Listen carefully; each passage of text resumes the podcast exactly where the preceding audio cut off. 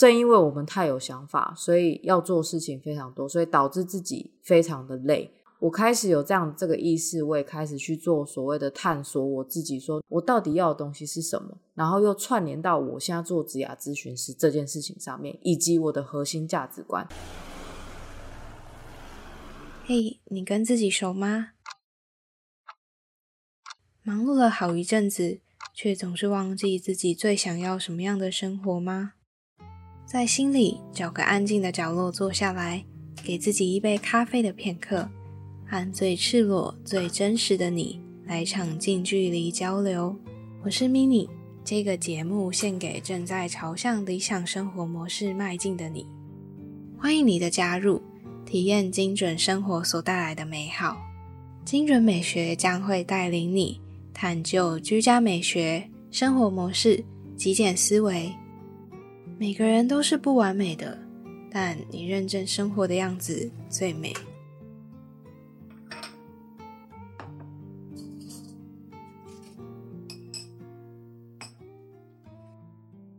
嗨，你好，我是 mini，陪你一起打造理想起居。这期节目呢是要和一位职涯咨询师翠妍来聊聊如何找到自己所爱这个主题。在之前精准美学第一季的时候，其实有邀请到一位也是职涯咨询师，他叫做 Rachel。那那时候聊的话题比较像是年后转职，就不太一样啦。那集有聊到要在过年后转职，刚好跟最近也蛮搭得上话题的啦。那如果有兴趣，也可以回到那一集去收听。那在开始之前呢，还是要聊一下这一集呢是极简橱窗系列。我们会在这个系列呢聊到极简主义的话题，不定期还会邀请其他的来宾分享有关极简主义的知识。极简也不只有你想象中东西非常少而已哦。从这里呢，你还可以听到如何让生活更聚焦的极简思维。好，没错，这一集呢跟极简思维就是非常的相关。会做这一集的节目呢，起源是来自于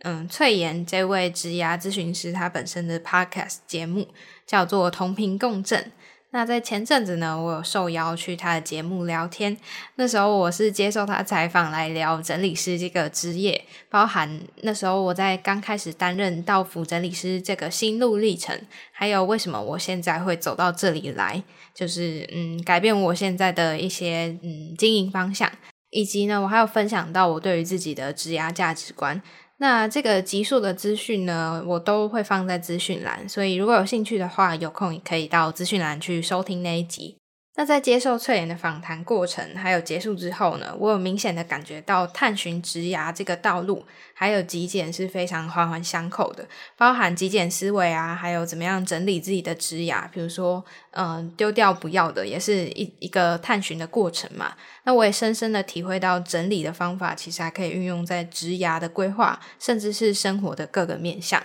也因为这样子，我就答应了翠妍的邀请，和他一起录了这一集节目。接下来呢，我们就请翠妍直接出场，请她分享一下，在成为职涯咨询师的过程中，除了去帮助到别人探索之外呢，自己也用了哪些极简思维去整理自己的思绪，以及呢，到底要怎么样找到自己想要的是什么？那我们就先欢迎翠妍。Hello，各位听众朋友们，大家好，我是翠妍。那我目前是一名全职的职涯咨询师，除了就是有在做咨询以外呢，其实我自己也做非常多的内容。我有经营自己的 IG 啊，然后也有写文章，然后甚至有录 Podcast。如果大家有兴趣的话，也欢迎到同频共振收听哦。那我也是，就是听众之一。嗯，我们先来谈谈那个翠妍自己本身好了，因为刚刚有提到你自己也有做一些分享嘛。那刚开始大家应该都会好奇，就是你想要当职涯咨询师的，嗯，契机是什么？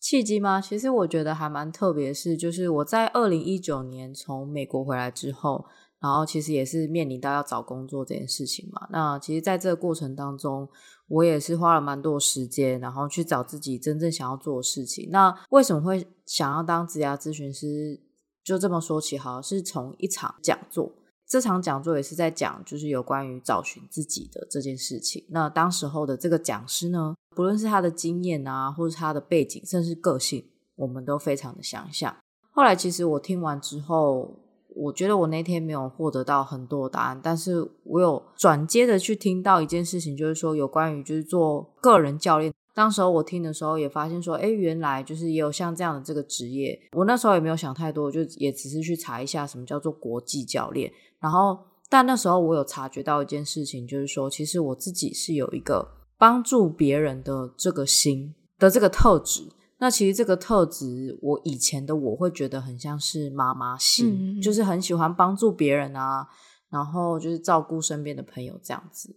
然后呢，后来就是也是因为一连串的际遇，就是我在二零一九年年底的时候去参加一个像是交流的活动，认识新朋友，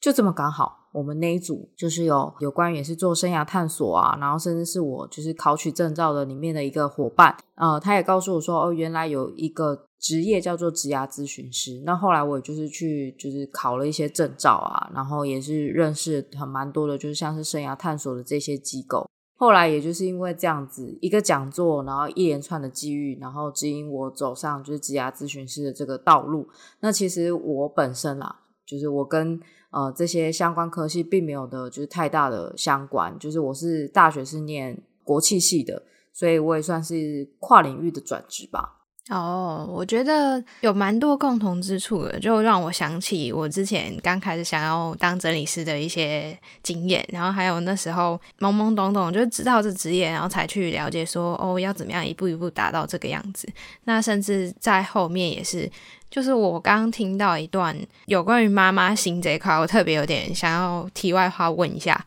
嗯，因为我知道有些人是真的会想要帮助人嘛，但我自己后来在当整理师的阶段之后，我发觉今天对方还没有真的很到达我想要的样子，假设他不是真的。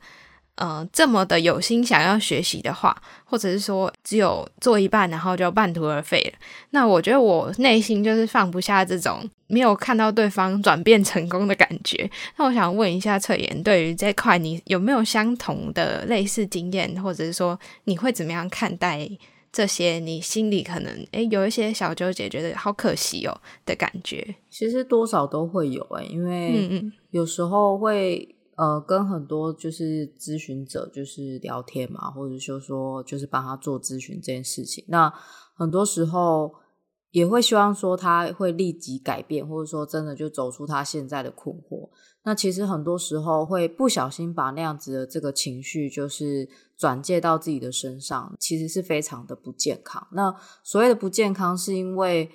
呃，把他的情绪承接在自己的身上，除了不健康以外，其实也是一个很不专业的表现。因为其实我们在助人的这一块的过程当中，我们就是协助他指引。那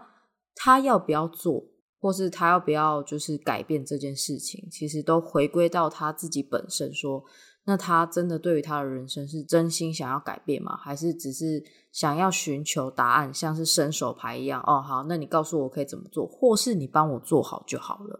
对，所以我当时候就是刚进入到就是当职涯咨询师的时候，也会很常因为这样的这个问题，让自己变得很悲观，然后很气馁。那当然，也就是透过跟很多的职涯咨询师去做交流，然后也有跟就是自己的当时候的呃上课的老师，然后做一些督导的部分，然后慢慢的去把这一块就是建立起来，就是要让自己有一个所谓是一个无形的墙吧。然后让这样的这个情绪是可以被隔绝在外。像我每次做完咨询，我都会换一个场景，然后让自己可以跳脱当时候在做咨询的那个情境里面，这样子。对啊，所以不是没有，是我也会有。那就是慢慢的练习。当你咨询的人越来越多，然后你跟很多人聊过之后，你开始懂得知道要怎么去脱离那样的情绪的时候，很多时候只是一个一瞬间的转念跟一个转换而已。对啊，哦，所以其实这会需要慢慢自己训练呢。对啊，嗯，针对这些，有些人他可能想要你的指引，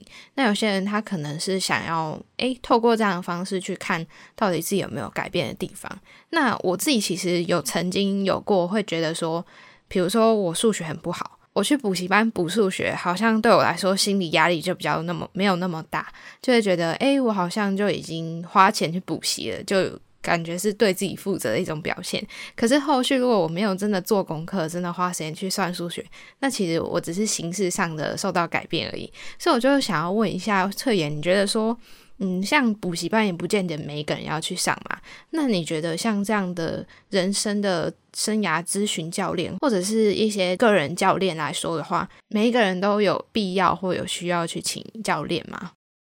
其实这件事情是。在最一开始的时候，大家会来找这样子的，像是咨询的人或是教练这件事情，其实都是因为他很困惑，嗯，因为他不知道他要怎么开始怎么做。那其实很多时候，我们可以先从自身去做所谓的探索，或者是找寻自己这件事情，就很简单嘛。举例来说，嗯，像是先读书去阅读，有一些相关的书籍，总是会有一些书籍会讲说，哎，要怎么去探索自己啊，然后去找到自己的方向。然后当然有一些比较更实质的，就是去参加讲座嘛。透过别人的经验分享，然后看有没有什么样就是共同之处，或是引起共鸣，然后去让你有一个所谓的契机，让你去做改变。那当然就是还可以去寻求比较专业的人嘛，就像是咨询师这个角色或者教练的这个角色。那我自己会认为说，不论是做咨询，甚至是心理咨商这件事情，是要非常固定的，可能每一个月或每两三个月做这件事情，因为你看我们现在就是在。对未来这件事情是一直不断的变动，对吧？尤其又是在疫情之下，是一直不断的改变，改变。你很难去讲说，哦，未来三到五年可能会发生的事情，或是或许你已经有一个蓝图了，但是因为很多就是突发状况而又去做改变，所以很多时候这样的改变，并不是每一个人都可以消化那样子的情绪。那这件事情势必就要找一个人来讨论。那通常找讨论的人。应该很少人会找爸妈，或者是说找朋友吧，因为有时候有一些话反而不敢对最亲近的人讲。那所以这时候找一个跟你可能在你的生活当中不是那么重叠的人，就是他是会是一个第三者的角度，用非常客观，然后且专业精准讲出自己的问题点。很多时候其实是可能是家人不敢讲的话，都会被比较专业的人一点，然后觉得说嗯。对，其实我就是一直在逃避这个问题。嗯，我觉得听起来啊，职涯咨询或者说像这种个人的教练的角色，就蛮像，比如说心理智商这一块，是能够点出我们情绪上的问题嘛？那因为有时候自己的确不知道到底要怎么去解决，然后甚至也不知道问题在哪里。而且，呃，翠妍这样子分享完之后，我蛮能体会，而且我有同感，因为。那时候我有曾经写过相关的文章，就是关于是不是每一个人都要找整理师这一块。那呃，其实那个观点真的非常像，就有关于其实不是每一个人都需要。像有的人他可能透过看书，透过其他人的经验，甚至他自己去探索，他就可以找到答案。但是我自己个人其实是一个非常需要这样子一对一，或者是说需要可以呃用更快速的方式吗？或者是说用。比如说系统性、逻辑性，请一个专业的人协助我，我觉得这会是一个最快速，然后也可以让我在心理负担上小一点的。尤其我自己在经营那个精准美学的过程中，我有发觉自己其实是一个很讨厌资讯大爆炸这种状态的人，所以我觉得呢，无论是这种咨询类的，或者是说，嗯，就是请教练啊、顾问协助你。点明清楚方向，这些的都可以归结到其中一个点，就是呃，去协助你排除啊，协助你厘清现在的状况。同时，我也觉得这个定义呢，非常的跟我的理念很相像，就是我在我频道一直推崇的，就是更有意识的生活，还有我自己会想要去更多的分享极简的思维。所以，我也想要问一下翠妍，目前啊。嗯，有没有经历过让你觉得，哎，跟我刚刚分享这些，嗯，让你觉得很有印象深刻的案例，然后是很能够呼应到这个极简思维这一块的？呃，在我分享极简思维的这个部分，我想要先分享刚刚上面那一题的部分，就是说，其实呃，我自己本身就是是一个目标非常明确的人，就是不论从大学然后一路到现在，我就是做着自己很想要做的事情。但我自己其实有去找咨询师，或是自己有去看心理智商这个部分。那我反而是在做这样的这个咨询跟探索的过程当中，有另外一个人协助我的时候。是让我更确立我是要做这件事情的。然后是更有信心的，因为当我在做这些规划的时候，有给予一些回馈的时候，我会感受到就是非常的有自信。不论你今天是迷茫，还是说你非常清楚，其实找个人聊都是好的。那回归到你刚刚的问题，就是有关于极简思维的这个呃有没有相关的一些经验啊？我就从我自己分享好了。呃，除了在外在可能整理呃房间什么的，这个我都是非常极简风的。那可是我在我自己个人就是想法上面，我是一个想法非常多的人，然后我不懂得断舍离，我什么事情都想做。如果呼应到比较就是人生实际上的部分，就是可能是房间感觉就是一个买一个衣服是包色的那种人，对，就是用这样子形容，可能大家会比较就是清楚明白。那呃，说到就是我的想法部分，就是我在。呃，大概是去年的十一、十二月，就是真的想要做事情太多了，然后导致我就是有点过度疲乏。我其实有就是问一下我身边的一些朋友们，然后我记得印象非常深刻，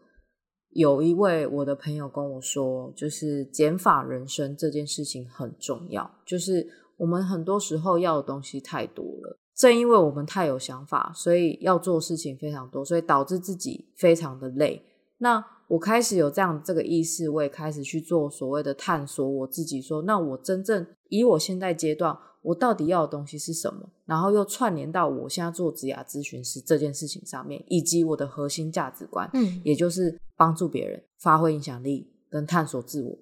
到底有哪些事情是以现阶段是符合这三件事情，然后跟我现在的职业，所以我开始去做一些筛选。好，哎，也许现在这件事情不是现在应该要做的，那我就可能放在未来的规划里面。但我在我的人生上面还是会做到这件事情，只是时间问题而已。我开始做这样的断舍离，然后开始做一些我自我的调整。所以举例来说，原先我的咨询服务是大概有四到五种。我现在就是把它归纳出，就是只有两个方案而已，然后是走长期的陪伴。所谓的长期陪伴是至少是三个月以上的这样子的陪伴。回归到我自己为什么会做这件事情，也是非常符合我自己真正想要带给找我来做咨询的人陪伴的过程，这样子。对，所以我真的是比较专注于就是我自己身上，然后变成是说所谓是极简思维的这个定义。蛮有共鸣，而且是蛮符合我的想法，跟我自己从翠妍身上观察到的。因为的确这些事情都是有需要做，或者是说我们的想法可能都比较偏发散。什么事情是先后的顺序？我觉得这个的确就需要不断的训练。会这么有共鸣的原因，是因为我自己也是像翠妍这样子的自由结案工作者嘛。那也可以算是说一位创业者，所以同时呢，我们面对的事情非常多，同时有些是很重要但不紧急，那会需要花很多时间去一点一滴累积成的。但有些事情是像好咨询好的，有很多的 case 突然进来的话，那你要怎么去把它安排好？或者是说，诶，大家都有不同的问题，你要怎么样去同时让他们是最简化、最了解你的方案这些的？我觉得这些全部都会。归结到你要怎么样安排先后顺序，那还有我自己是没有，但我也有这样的体会。就其实像很多人做 podcast，就想要在经营其他的平台，比如说要不要也拍 YouTube，要不要再做其他的，比如说 IG 的经营，可能额外就要做很多的内容，那甚至是互动这一块，或者是办活动，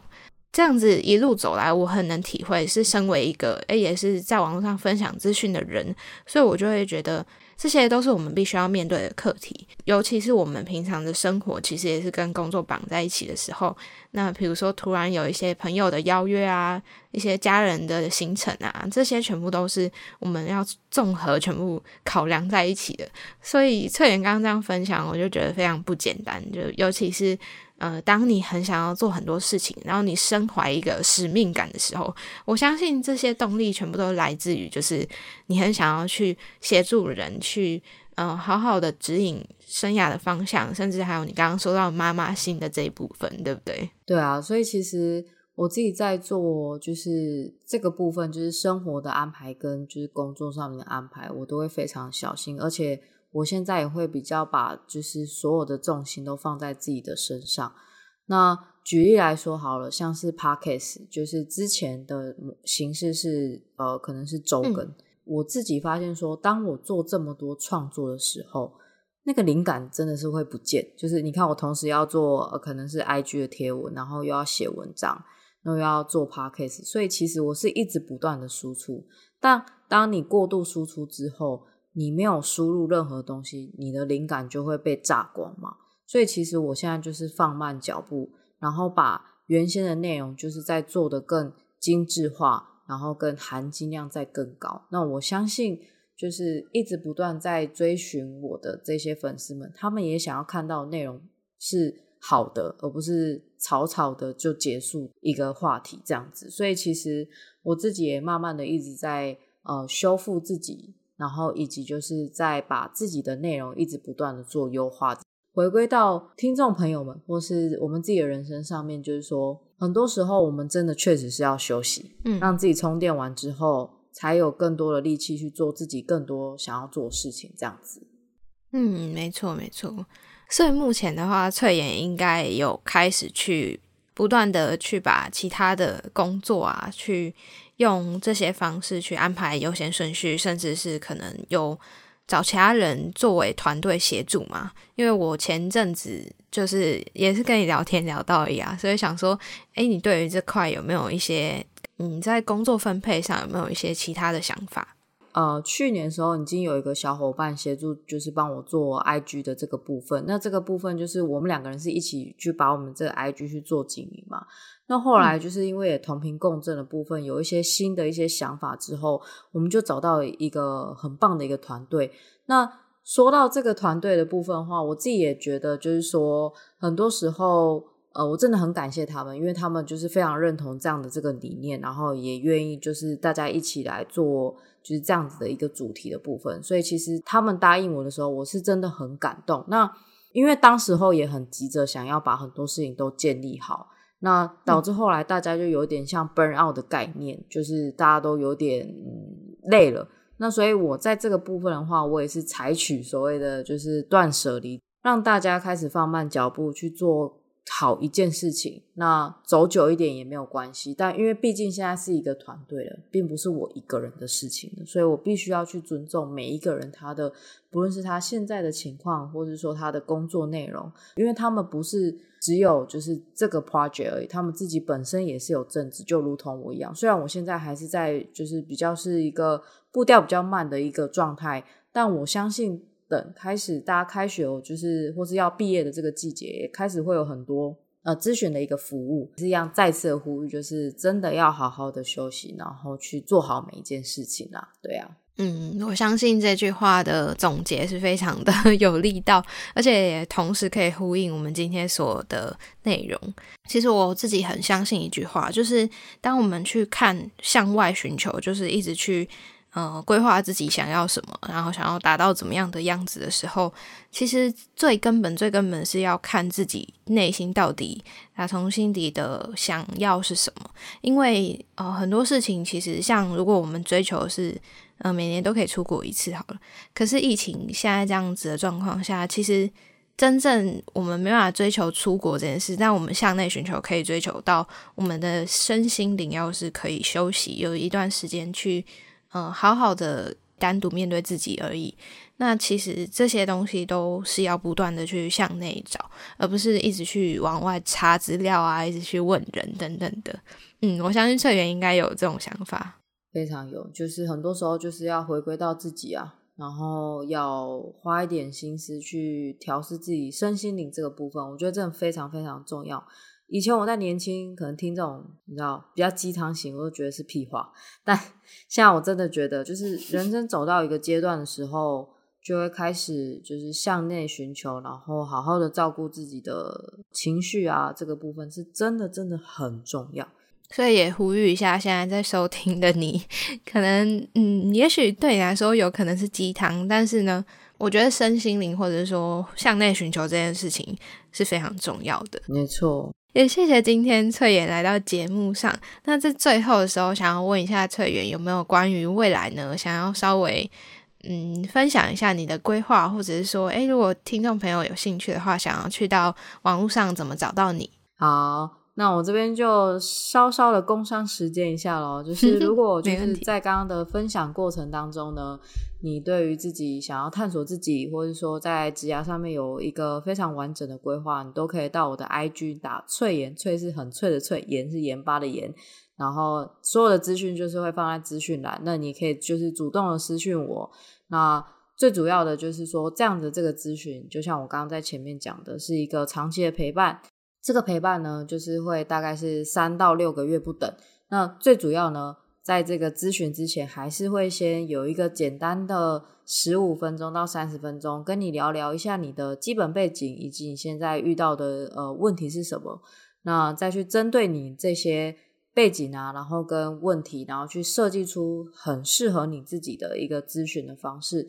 跟就是在其他做咨询或政府所提供的一些咨询服务比较不同是，就是第一个是长期嘛，然后再是它是非常克制化的，所以如果大家对于这样子的服务有兴趣的话呢，都欢迎你可以主动的私信我，好吗？谢谢。好，也谢谢翠妍。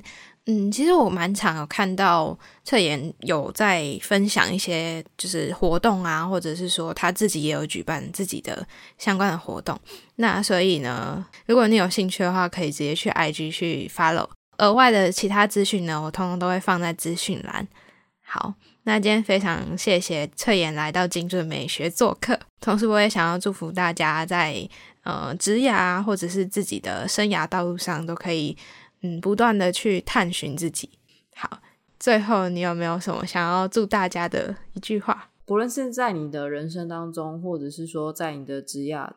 当中呢，一定会面临到困难。那没有关系，只要你就是好好的休息，然后重新的充电，其实再出发都没有问题。所以还有一件事情就是。欢迎来追踪我，然后我都一定会一辈子陪伴在你身边，好吗？谢谢大家今天的收听，谢谢翠妍。好，那我们就跟听众朋友说拜拜，拜拜。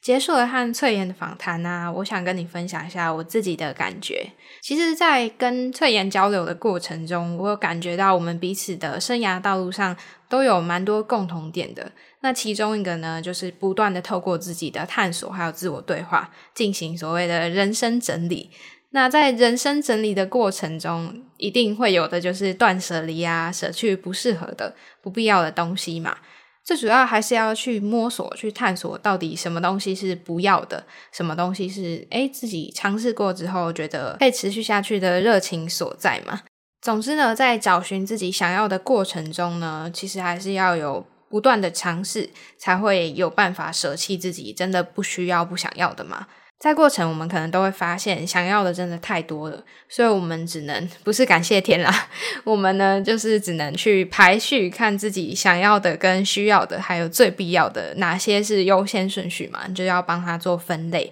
做整理。这期节目呢，我希望可以透过翠妍她分享自己探索职涯的方法，还有自身的一些经历故事，来提供你参考，希望能够启发你走在属于自己的职涯道路上。如果你现在也正走在属于你自己的职涯道路上的话，欢迎跟我分享哦。不论是嗯，觉得现在可能遇到很多挑战呢，或者是在非常顺遂的道路上，我都希望可以听到你的回馈。包含如果你觉得这一集节目对你有帮助的话。也欢迎到 Apple Podcast 帮我打新留言评分。那这集节目呢，就分享到这边，拜拜。